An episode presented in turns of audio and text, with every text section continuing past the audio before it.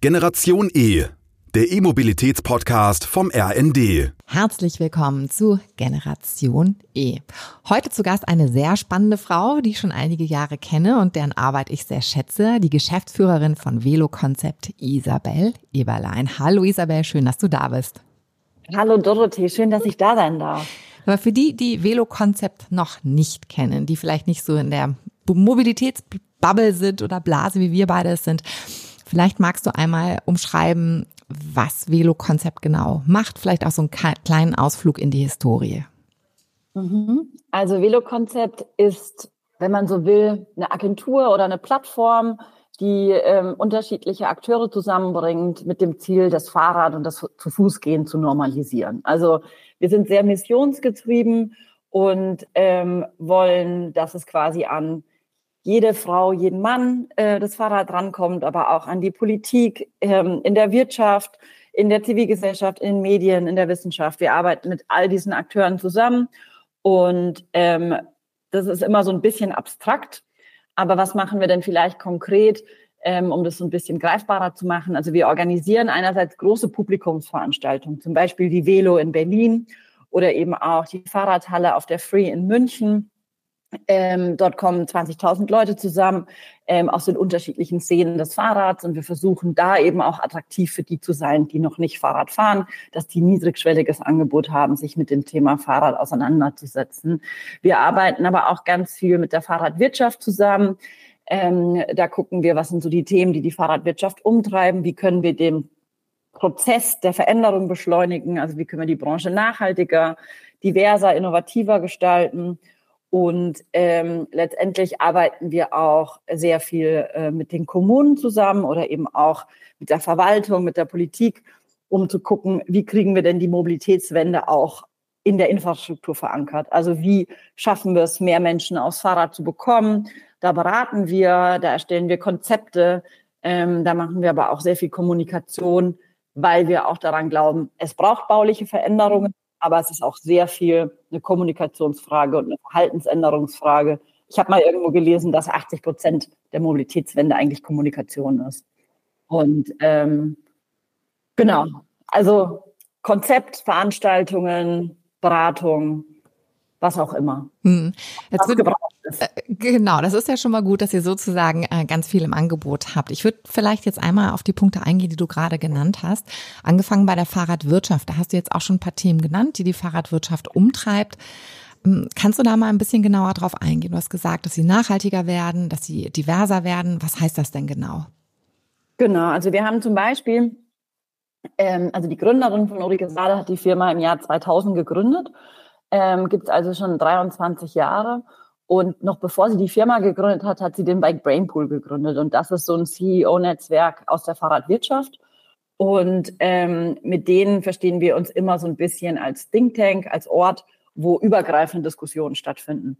Und in dem Rahmen haben wir vor drei Jahren angefangen, uns mit dem Thema Nachhaltigkeit auseinanderzusetzen und haben erstmal mit eben äh, der Geschäftsführerin von Rison Müller oder mit dem äh, Geschäftsführer von Thun, Alex Thun und äh, mit Dirk Zedler zusammen und noch ein paar mehr, äh, mit Schwalbe zum Beispiel, einfach ganz schnell so eine Beikarte aufgesetzt, wo wir gesagt haben, was kann man ganz konkret ganz schnell machen. Und da war uns damals auch schon bewusst, es kommen Nachhaltigkeitsregularien auf die Branche zu und wir wollten einfach dem schon mal was vorbereitend entgegensetzen. Das haben damals auch fast 40 Firmen mit unterschrieben und sich erstmal selber committed. Und aus dem Prozess heraus haben wir dann auch gemeinsam mit den Verbänden äh, einen ähm, CSR-Branchenleitfaden, also Corporate Social Responsibility Branchenleitfaden mit dem deutschen Nachhaltigkeitskodex entwickelt. Und das ist auch total wichtig, weil jetzt ja auch von der Europäischen ähm, Union eine ähm, CSR-Berichtspflicht auf viele Unternehmen zukommt, noch nicht auf alle, aber wir eben auch da versuchen, ähm, dass es früher oder später wirklich auch alle betreffen wird und einfach die Branche daraufhin vorzubereiten und die relevanten Akteure zusammenzubringen, dass die Branche eben nachhaltiger werden kann. Und in dem Zuge machen wir zum Beispiel auch ähm, in unserem anderen Projekt VeloLab haben wir eben auch ganz konkrete Projekte gemacht, wo es zum Beispiel darum geht, die Branche stärker mit den ähm, übergeordneten Verbänden und der Wissenschaft zusammenzubringen, zum Beispiel in Bezug auf Nutzung von nachhaltigen Materialien. Also da hatten wir zum Beispiel mit der Metallwirtschaft sehr viel zu tun Und da haben wir auch gemerkt, dass da auf jeden Fall auch noch Vernetzung notwendig ist. Weil gerade bei den wissenschaftlichen Akteuren oder auch bei den Verbänden jenseits unserer Bubble hat man dann gemerkt, oh, auch der Aluminiumverband hatte Fahrrad noch nie auf dem Schirm, dass eigentlich auch total viel Alu in Fahrrädern verbaut ist. Also die beschäftigen sich mit ganz anderen Industrien. Und da sehen wir uns ein bisschen als Agendasetterin und als Türöffnerin, die da eben auch wesentliche Kontakte herstellt, die dann nicht unbedingt immer nur einer Firma, sondern eben dem kompletten Sektor, dem, der kompletten Branche zur Verfügung, ähm, zur Verfügung stehen. Mm, also sozusagen auch da wieder das Thema Kommunikation und genau. Netzwerk aufbauen. Jetzt hast du eben ganz spannend gesagt, dass 80 Prozent der Mobilitätswende ist Kommunikation. Kannst du da mal ein paar Beispiele nennen, wie ihr zum Beispiel Kommunen oder Verwaltungen beratet, um, dass wir so ein bisschen besseres Bild dafür bekommen, was Kommunikation genau bedeutet? Das ist ein guter Punkt. Ich glaube, Kommunikation ist auch sehr viel Stakeholder-Management und Kommunikation ist in erster Linie auch sehr viel Zuhören. Also wir haben das Problem in der Mobilität, dass es sehr viele Köchinnen und Köche gibt und dass es oft jeder wurstelt ein bisschen in seinem Bereich vor sich hin und man spricht nicht miteinander. Also das heißt, die erste Kommunikation, die für uns erstmal wichtig ist, ist erstmal interne Kommunikation herzustellen, sodass alle Personen, die betroffen sind, auch mit am Tisch sitzen. Ähm, und da hakt es oft schon zum Beispiel bei Kommunen. Ne? Also dass man eben sagt, ähm, wie sprecht ihr miteinander, wie wisst ihr voneinander, wie vertraut ihr euch, arbeitet ihr miteinander, arbeitet ihr gegeneinander. Das ist eine Form der Kommunikation und eine die andere Form der Kommunikation ist natürlich externe Kommunikation, also Kommunikation gegenüber entweder Kundinnen, wenn wir jetzt aus Sicht der äh, Wirtschaft sprechen, oder eben äh, ähm, gerichtet an Bürgerinnen, wenn wir aus Sicht der Kommunen sprechen. Und ähm, da ist wirklich sehr viel zu tun, weil natürlich eine Infrastruktur, die gebaut wird, eigentlich selbst kommunizieren sein sollte und selbstverständlich sein sollte. Und man natürlich aber auch darüber informieren muss, wo passiert denn eigentlich was, was passiert wann, äh, was ist die Meinung der Bürgerinnen, wie können die mitgehört werden. Und da gibt es natürlich ganz viele Prozesse, die das auch alles mit begleiten müssen, gerade in einer Zeit, wo wir ja merken, dass ähm, es eine sehr starke Spaltung oder eine sehr starke Ideologisierung beim Thema Mobilität gibt und auch einen Konflikt zwischen individuellen und kollektiven Interessen. Und ähm, deswegen glaube ich, dass es umso wichtiger ist, dass wir mit den unterschiedlichen Interessensvertretungen und auch mit den unterschiedlichen Stakeholdern überhaupt erstmal ins Gespräch gehen. Hm, ich finde es auch immer wieder spannend zu sehen, wie emotional das Thema Mobilität aufgeladen ist, ja. zumindest bei den Nutzern und dann auch bei den ähm, Stakeholdern. Dann eine Frage an dich. Hast du das Gefühl, zum Beispiel in Hamburg, hier meiner Hometown und dann Berlin, wo du ansässig bist, passiert ja wahnsinnig viel im Bereich Mobilität, auch sehr viel für den Umweltverbund. Und ich habe aber das Gefühl, ähm, dem Moment, wo ich dann mit Freunden oder Bekannten spreche, werde ich dafür verantwortlich gemacht, dass es jetzt eine gute Fahrradinfrastruktur gibt in Hamburg. Also das ist für mich so ein bisschen der Umkehrschluss, dass ganz viele einfach noch gar nicht abgeholt werden kommunikativ. Und ja. Äh, wie ist da dein Gefühl und was hast du für eine Meinung, beziehungsweise was könnte denn gemacht werden? Also das ist ein echt ein wesentlicher Punkt. Ich habe wirklich das Gefühl, dass wir ähm, in dem, was wir auch tun, nehmen wir uns ganz klar vor, aus der eigenen Bubble rauszukommen. Und das ist oft schwieriger als gedacht. Also ähm, ich bewege mich auch in einem sehr homogenen Umfeld. Also meine Freunde, die arbeiten nicht alle mit dem Fahrrad, aber der eine ist Journalist, die andere arbeitet bei einer Stiftung oder äh, einer arbeitet bei der Deutschen Bahn. Also es ist irgendwie so ein bisschen, man bleibt in einem relativ gleichen Kosmos unterwegs. Und ähm, es ist wirklich ein Thema, wie wir das aufbrechen, weil selbst wenn man als Kommune kommuniziert und eine Pressemitteilung rausgibt, ist das oft eben eine Kommunikation für Interessierte.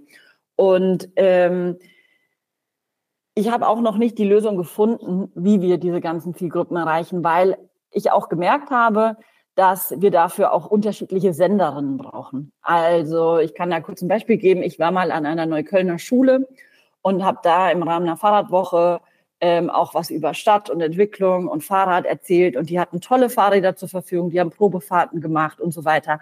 Die fanden das alles wahnsinnig peinlich und wahnsinnig uncool. Und ähm, das waren Jugendliche, die kurz vorm Führerschein standen, die haben überhaupt nicht verstanden, warum Fahrradfahren in irgendeiner Weise interessant ist. Die fahren ÖPNV und wenn sie 18 sind, fahren sie Auto, obwohl sie mitten in Neukölln wohnen. Und da ist mir aufgefallen, ich hätte denen sonst was erzählen können ich hatte nicht deren Glaubwürdigkeit. Und ähm, das heißt, wir, man bräuchte eigentlich, um die unterschiedlichen Gruppen zu erreichen, und da komme ich jetzt auch vielleicht mehr zu diesem Diversitätsthema, müssen wir auch dafür sorgen, dass aus diesen Gruppen eben Leute mit im Prozess dabei sind, die die Sprache wiederum sprechen, ähm, die die Argumente kennen, aber die auch die Lebensrealitäten kennen. Also das ist der eine Punkt, dass man eben eine richtige, eine richtige Person hat, die die Message rüberbringt. Ich war eindeutig nicht cool genug, um die Message rüberzubringen. Zweiter Punkt ist, ähm, mit dem ich mich auch sehr stark auseinandersetze, ähm, ein Prozent, was unser Gehirn aufnimmt, ist eigentlich rationales Denken. Der Rest sind Emotionen, gelerntes, äh, gelerntes Verhalten, Urgehirn. Und ähm, das heißt, Argumente sind das eine, aber Lebensrealitäten, Verständnis, Verbinden, auch vielleicht sehr viel, sehr viel mehr unter der Oberfläche, ähm, ist eben auch nochmal ein wichtiger Punkt, um eben auch vielleicht Verhalten zu ändern. Und ich glaube, dass wir da auch in der Mobilitätsdiskussion wirklich noch ganz am Anfang stehen, um diese unterschiedlichen Lebensrealitäten kennenzulernen und oft eben auch, wir hatten neulich erst wieder so eine Veranstaltung, wo in einem Kiez in Berlin ähm, Parkplätze weggenommen werden. Und da kam dann eine Frau zum Diskutieren, die stellt ihr Fahrzeug sowieso in der Garage ab und hat dafür bezahlt. Aber es gibt ganz, da wird ganz viel argumentiert und man merkt, dass das eigentlich Stellvertreterargumentationen sind dass es eigentlich nur darum geht, es soll doch einfach so bleiben und es ist doch nicht schlimm. Und es ist so ein bisschen dieses individuelle Vorfahrt vor kollektiver Vorfahrt oder vor kollektiven, ähm, vor kollektiven Vorteilen, die eben oft im Vornherein vielleicht auch nicht so leicht greifbar sind. So, es wird ruhiger, es wird angenehmer, die Aufenthaltsqualität steigt. Also Mobilität ist ja auch mit ganz vielen anderen Punkten verknüpft. Das heißt, wir arbeiten gerade sehr stark daran auch, so wo sind die Fürsprecher für die bis jetzt noch nicht so repräsentierten ähm, Gruppen und ähm, wie sprechen wir deren Sprache und wie verstehen wir auch besser und wie hören wir auch zu, was wirklich auch Bedürfnisse sind. Also wir müssen auch darauf achten, dass es auch wirklich ein Gespräch gibt, aber dass wir auch, ähm, dass wir uns nicht verketten und verhaken, was wir ja gerade leider oft machen und was wir ja auch im Politischen sehen. Also Mobilität ist ja würde ich sagen, wahrscheinlich das Spaltungsthema schlechthin 2023. Mhm. Jetzt hast du ganz, ganz viele spannende Punkte gesagt und ich überlege gerade, wo ich am besten einhake. Vielleicht zu dem, was du zuletzt gesagt hast. Wie zufrieden bist du denn mit der Verkehrspolitik, die jetzt aus Berlin kommt, also auf nationaler Ebene? Ja, es ist, es ist schwierig. Also natürlich sprechen wir jetzt und es gab letzte Woche das vernichtende Urteil des Bundes, äh, des Bundes ähm, des Bundesrates zur Straßenverkehrsgesetznovellierung. Ähm, dafür kann jetzt die, die Regierung nichts, aber so wie es aussieht, wird die Regierung wohl auch nicht in eine Vermittlung gehen. Und ähm, ja, ich würde sagen, alles in allem leider sehr ernüchternd, weil wir halt ähm, auch mit diesem Straßenverkehrsgesetz einfach ein altes Denken, eine Verkehrspolitik der 50er Jahre zementieren, die eine einfach, die, die eine Flüssigkeit und Einfachheit des motorisierten Individualverkehrs bevorzugt. Und ähm, wir sind einfach noch zu wenige, glaube ich. Und wir erlauben uns nicht eine progressive und wirklich auch eine zukunftsgewandte und eine klimatisch notwendige Anpassung unseres Mobilitätssektors. Und obwohl das die Kommunen deutschlandweit, zum Beispiel in der Initiative Lebenswerte Städte, eigentlich fordern.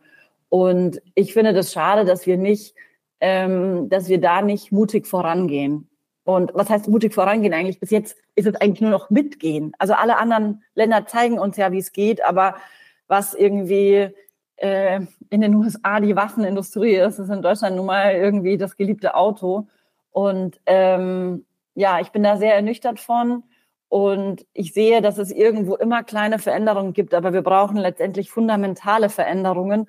Und ähm, da ist ja Mobilität auch nur der eine, der eine, der eine Baustein. Also ich sehe immer mehr, dass wir eigentlich ganz stark über Stadtbegrünung sprechen müssen. Also der Asphalt muss raus, wir brauchen mehr Grünflächen, wir brauchen mehr Schatten, wir brauchen mehr Parkbänke, wir brauchen mehr Wasserbrunnen, um uns einfach auf die klimatischen Veränderungen einzustellen. Und da ist die Mobilität der Schlüssel. Und das ist ja auch zum Beispiel der Punkt, weswegen Paris so vehement vorangeht, ist ja eigentlich auch, um die Stadt abzukühlen. Also da ist die Mobilität einfach nur der eine, der eine Standpunkt. Und je schlimmer, es, es wird halt, je, umso schlimmer, je länger wir warten. Und das macht mich, das macht mich irgendwo wütend und traurig. Und ich weiß auch noch nicht, wie wir, wie wir aus dieser Misere gerade wieder rauskommen. Ja, die Antwort habe ich leider auch noch nicht, außer ich finde es ganz spannend, dass du gesagt hast, es ist in der Tat eine ganzheitliche Betrachtung. Also es, äh, ehrlich gesagt, wenn man es runterbricht, ist es ja, wir wollen unser Lebens lebenswerter machen, unseren Alltag ja. und natürlich auch für unsere Kinder und Kindeskinder. Das ist und das ist ja, wir müssen es wir müssen's machen, weil ich meine, die klimatischen Veränderungen, ich war diesen Sommer in Italien, ich hatte auch gedacht, so die, ähm, in Italien ist es schon so viel länger so heiß, dass die Städte eigentlich viel angepasster sind. Aber es gibt kaum Städte, wo es so wenig Bäume gibt. Und ähm, diese Autos, die da überall rumstehen, die heizen die Städte halt einfach noch viel mehr auf. Also wir, wir kommen in eine Notwendigkeit rein. Und das ist auch eben das Schlimme, wenn wir nicht vorzeitig sprechen und planen und uns für die Zukunft aufstellen, dann wird es vielleicht, also wird es irgendwann halt nur noch gehen, ohne die Menschen mitzunehmen. Und das wäre kein bevorzugter Weg. Genau, richtig. Das äh, sozusagen diese Bevormundung oder durch reine Regularien. Wir haben jetzt das Thema Diversität schon ein paar Mal angesprochen. Wenn das Fahrrad noch nicht so divers ist im Sinne von, dass es noch nicht von jedem genutzt wird oder noch nicht immer eine Aufmerksamkeit ist, wer fährt denn Fahrrad? Also wenn du es einmal runterbrichst, jetzt vielleicht vermutlich mehr auf den urbanen äh, Bereich, wer sind denn die klassischen Fahrradfahrer? Also es gibt natürlich verschiedene Sachen, nach denen man, äh, nach denen man unterteilen kann. Erstmal ist es so, dass in Deutschland ein bisschen mehr Männer als Frauen Fahrrad fahren. Es ist so, dass mehr höher gebildete Menschen Fahrrad fahren. Ähm, es ist auch so, dass mehr jüngere Menschen Fahrrad fahren. Ähm, und genau, das sind vielleicht so die, es gibt noch weitere Unterteilungen, aber das vielleicht mal so, das, das vielleicht mal so dargestellt. Man sieht auch gerade, finde ich, in Berlin sehr wenig Kinder und Jugendliche, die zum Beispiel auch alleine mit dem Fahrrad unterwegs sind. Man sieht sehr wenig auch ältere Menschen. Es fällt mir immer wieder auf, wenn ich in Holland oder so unterwegs bin, da fahren auch sehr viele mit Dreirädern. Da sind auch sehr viele mobile Rollstühle unterwegs. Ähm, da sind wirklich, ist es wirklich ein Mobilitätsinstrument auch für ältere Menschen. Und ähm, wir sehen eben auch, dass unsere Mobilitätskultur oder unsere Fahrradkultur sich noch verändern kann. Also in Deutschland sind oft die Beweggründe, weswegen Menschen Fahrrad fahren, wieder diese ein Prozent rationalen Gründe. Es ist billiger, es ist gesundheitsschonender, es ist umweltschonender. Es sind sehr rationale Gründe, ähm, während irgendwie in den Fahrradnationen eben Fahrrad gefahren wird, weil es einfacher, schneller und bequemer ist. Und ich glaube, da haben wir noch viel, äh, da haben wir noch viel zu tun, dass es so, dass es völlig normal ist. Also dass es eben auch, ähm, dass es keine Frage des sozialen Stands, des Alters, des Geschlechts ähm, ähm, und anderer Faktoren ist, ob man Fahrrad fährt oder nicht und ob man eben auch sich fragen muss, ob sozial akzeptiert ist, wenn ich mit dem Fahrrad ankomme, ähm, sondern dass es eben ähm, ganz normal ist. Und das ist in verschiedenen Kreisen, in denen ich mich bewege, ist es total normal, aber es ist eben, ähm, und das, das bin ich mir sehr bewusst, das ist eben eine eingeschränkte Wahrnehmung. Und deswegen versuchen wir, da in andere, in andere Kreise reinzukommen ein Thema, ähm, das mir persönlich sehr am Herzen liegt, ist auch das Thema ähm, der Frauen und des Fahrradfahrens, weil es da eben auch eine sehr spannende historische Komponente gibt und es eben auch so eine Empowerment-Funktion hat.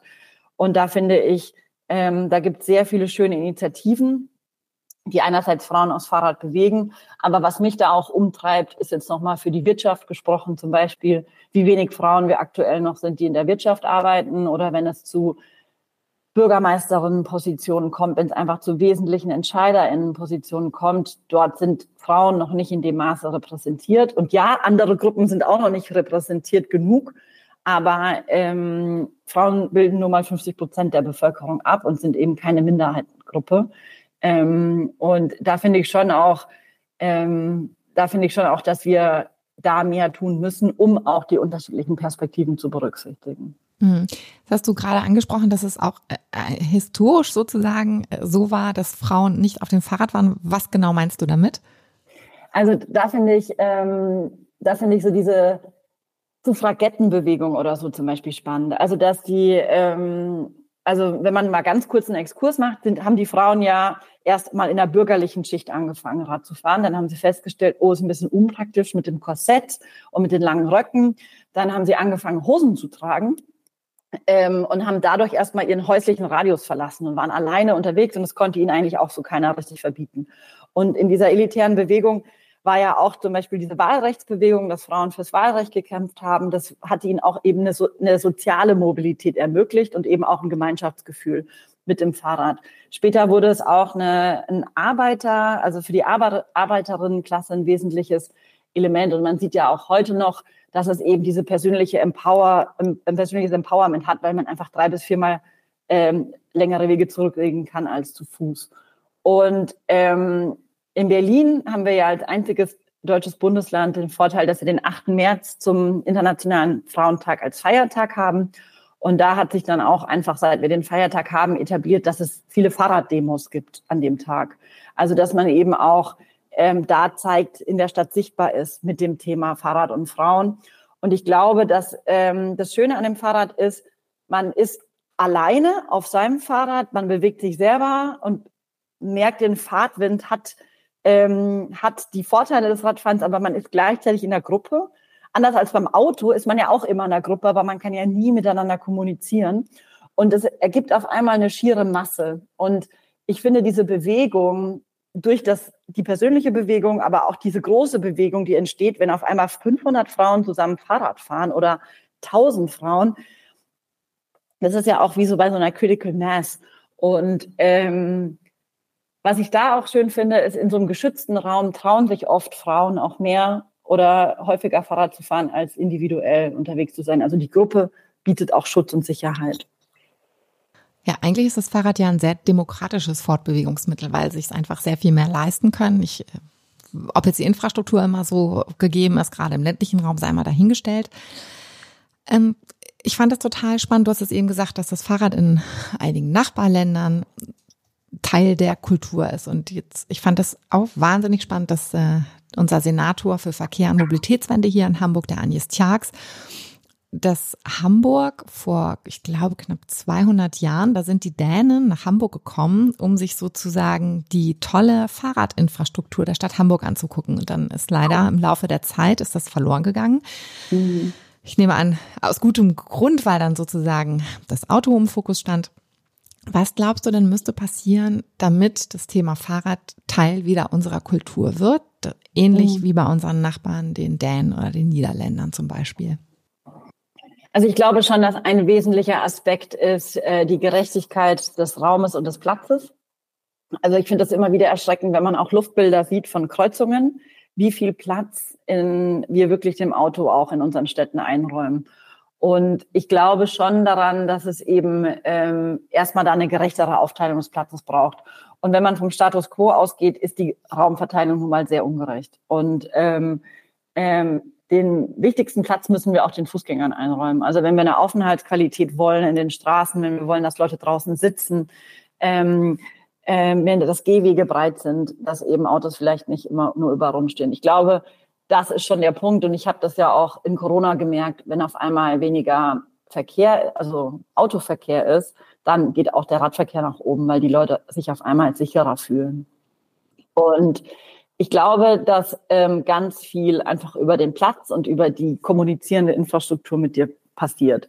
Um das aber zu erreichen, müssen wir verschiedene Hürden durchgehen. Und ich glaube, wir müssen auch ähm, uns wirklich auch darauf zurückbesinnen, dass eben, wie du auch schon sagst, wir alle oder alle Städte in Deutschland mal Fahrradstädte waren und wir eigentlich nur in den letzten 80 Jahren eine verkehrspolitische Wende genommen haben, die auch sehr stark staatlich subventioniert war und wo die Leute sehr stark dazu überredet werden mussten, am Anfang erstmal Autos zu kaufen. Jetzt haben wir uns da total dran gewöhnt und denken, dass es eigentlich nicht mehr anders geht. Ähm, und ich glaube, gerade in den sehr dichten Innenstädten ist es nun mal viel schöner, wenn man nicht überall durchfahren kann. Und ich glaube, dafür braucht es letztendlich jetzt auch Mut, den Status quo, den, den Status quo erstmal zu verändern. Und ähm, gerade ganz aktuell in Hannover, wo ja ein sehr ambitioniertes Verkehrskonzept vorgelegt wurde und die SPD jetzt die Koalition mit den Grünen dort aufgekündigt hat, sieht man, dass es eben ein sehr spalterisches Thema aktuell ist und äh, wo man sich eben nicht einigt, dass man parteiübergreifend ähm, das Thema nach vorne bringen kann und will. Genau, also da haben wir auf jeden Fall noch viel zu tun, um wieder zu dem ähm, Status vielleicht auch zurückzukehren. Mhm. Ja, es macht mich, solche Nachrichten machen mich persönlich immer fertig, muss ich sagen, weil ich es einfach ja. nicht nachvollziehen kann. Aber ich hoffe natürlich, dass durch die Arbeit wie ihr oder vor den Verbänden, die sozusagen den Umweltverbund im Fokus haben, dass da dann auch vielleicht bei den Politikern dann doch die Aufmerksamkeit und auch die Sensibilität, was das für wichtige Hebel sind, die Mobilität in den Fokus rücken. Wenn du jetzt einen Wunsch frei hättest, welche Kunden würdest du dir wünschen bei Velo Konzept, damit richtig, das richtig große Hebel umgelegt werden können? Spannend. Ähm, also wir, wir haben ja unterschiedliche Kundengruppen. Also ähm, wir arbeiten viel mit Verwaltungen zusammen und eben mit der Fahrradwirtschaft. Und ich glaube, in den Verwaltungen ähm, würde ich mir eben mehr wünschen, dass es oft wie, dass es wie in Hamburg ist. Also in Hamburg hat man halt das Glück, es gibt einen Senator, es gibt einen Bürgermeister, der vielleicht auch erstmal dahinter steht, es gibt einen Senator, der es total vorantreibt.